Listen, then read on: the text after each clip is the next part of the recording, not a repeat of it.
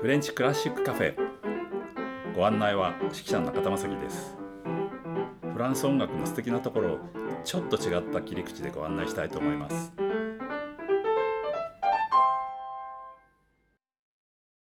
えー、前回までサン・サンスとアフリカ旅行をしましたけれども、えー、せっかくだからもうちょっと旅行を続けようと思います。えー、今日はジャック・イベールという作曲家のですね「えー、寄港地」という曲を聴いていきたいと思います。一応交響組曲という名前になってるんですけれどもねフランス語の方ではですねトワタブロー・サンフォニックですからまあ3枚の公共的絵画みたいな感じですよね。例えばほらドゥビッシーの海なんかもね実はトワゼスキスって言って3つのエスキス、まあ、素描みたいなことが現代になってるんですけど日本語にするとみんな交響組曲になっちゃうんですよね。でちなみにイベールのこの曲も交響組曲寄港地と言われることが多いんですけれどもね、まあ、3枚の絵になっているということです。ジャック・イベールはですね1890年に生まれてるんですけども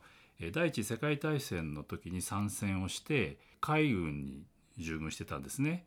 でパレルモイタリアですよね、まあ、シチリアかシチリアのパレルモに、え駐留してたらしいんですけども寄港地というんでさぞかしその時にこう軍艦に乗ってあちこち行って書いたのかなと実は僕もずっと思ってたんですけどそうじゃないんですね。第一次世界大戦っていうのは1914年ですからね実はねこの曲書いたのもっとずっと後なんです。その後に彼はパリに戻ってもう一回、えー、音楽の勉強をしている時にローマ大賞といってですねローマのメディチ家に3年間留学できるシステムがあってそのローマ大賞を取るわけですね。それで1920年から22年の3年間にローマに滞在してたわけですね。でその時に地中海を船であちこち回ってもちろんアフリカにも行きましたし最終的にはねスペインの方までこう行ったりと、まあ、一種の遊学ですよね。でその時のこう印象をまとめたのがこの寄港地ということです。この曲は、まあ、あのトワタブローっていうことですから3枚の絵ということなんで、まあ、3つの楽章に分かれていますね。で1楽章はローマで2楽章はネフタというこれはですねチュニジアのですねあの港から離れてですね結構内陸にある砂漠の中の都市なんですね。で山岳賞がバレンシアという、まあ、スペインのねわりかし東側の方ですね。というのを曲にしてるんですけれどもサン・サンスはほらもう年を取ってね悠々自適にこう旅行して、えー、聞こえてくる音をこう曲に書いたわけなんですけどもイベルの場合はですねやっぱり勉強しに行ってメディチ家のビラに入ってねこう自分の好きな勉強をしてていいわけですよね3年間。で曲を書きなさいということなんですけどもその時にまあ自分で多分テーマを決めたに違いないですよね例えば地中海中をいろいろ行って音楽をこう探索しようというのもあったと思うんです。アフリカっていうのはなんとなくこう海辺を想像しますよね地中海側のね。でもこのネフタっていうのは実は相当内陸でしてですねそこまで行くのも結構大変なぐらいのとこまで、えー、踏み込んでいるようです。ではまず第2楽章のネフタというところから聞いてみましょう。それで三算数みたいにこうボケーっと聞いてるのとまた違って彼は音楽的にやっぱりこう何かを取り込もうとかですねこの音楽はどうなんだっていうこう積極的なね姿勢を僕は感じるんですけれどもね、え今回は実は吹奏楽の演奏で聴いていただきましょう、え演奏は、え倉敷市民吹奏楽団グリーンハーモニーです。第2楽章ネフタです。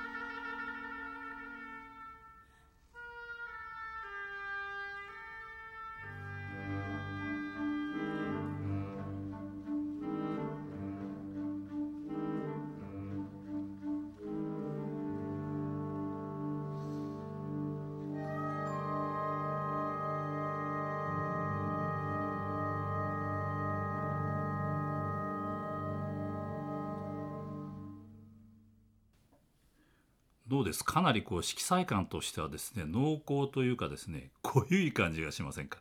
えー、それでこれちょっと不安定に聞こえるのはですね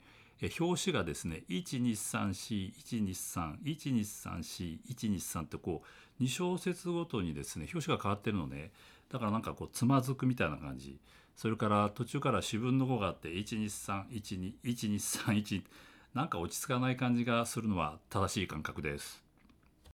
第三楽章のバレンシアに行きましょう。これはスペインのねえっと割と東側の方なんですけれども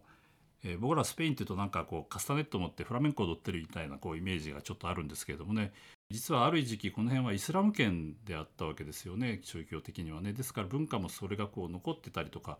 なんかアルハンブラ宮殿なんてさ僕はもうえスペインにどうしてあんなのがあるの？なんて思ってたんですけども、まあ、そういう影響があって音楽にもこういろんな要素が入っていますね。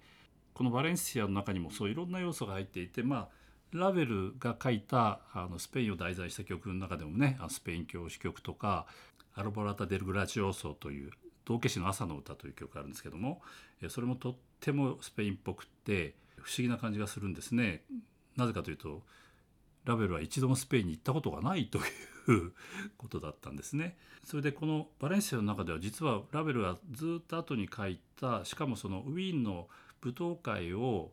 こう無双してるというかこう頭の中で考えていた「ラバルス」という曲があるんですけどもそのラバルスで使っている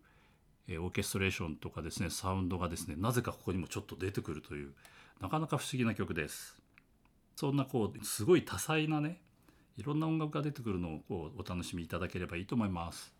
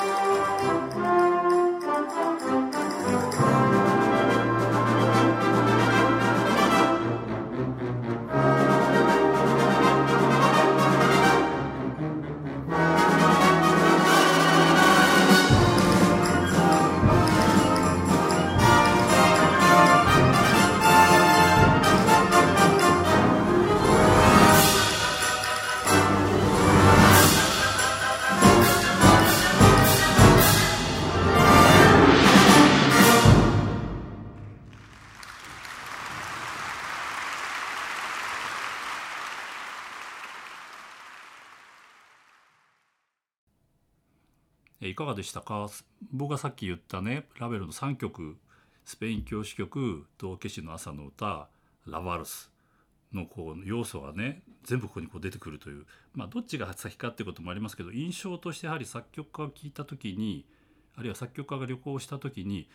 こういうことがこう頭に浮かぶっていうのはねなんかすごすごい共通点かなって思います。え今日の演奏は倉敷市民吹奏楽団グリーンハーモニーでした。え吹奏楽ですけどねとても華麗なこう音がするオーケストレーションでしたし演奏でしたよね指揮は佐藤道郎君でした君というのは実は佐藤君は僕と大学の同期なんですけれども僕らがいた頃の国立音楽大学というのはまさにこういう国立ブラスオーケストラというすごい大きな編成でなるべくオーケストラに近い音を出そうというそういうポリシーでねこうやっていた時期もあってですねそういう音にちょっと近いサウンドだったんではないかなと思います。えー、グリーンハーモニーはですね近々演奏会があります。5月15日日曜日午後2時開演で場所は倉敷市民会館大ホールです、えー、指揮は、えー、佐藤道郎君。実はグリーンハーモニーって必ず4月の29日にね公的演奏会をやる、え団体だったんですけども今回は都合で5月に初めて5月に定期演奏会をやるということでですね真島さんの5月の風を初めてやるっていうことでしたよ。あとダン・イクマさんの、えー、管弦楽のための高瀬川というのを吹奏楽版で演奏します。お近くの方はどうぞいらしてください。お相手は指揮者の中田正樹。提供は笹川日出財団でお送りしました。ではまた。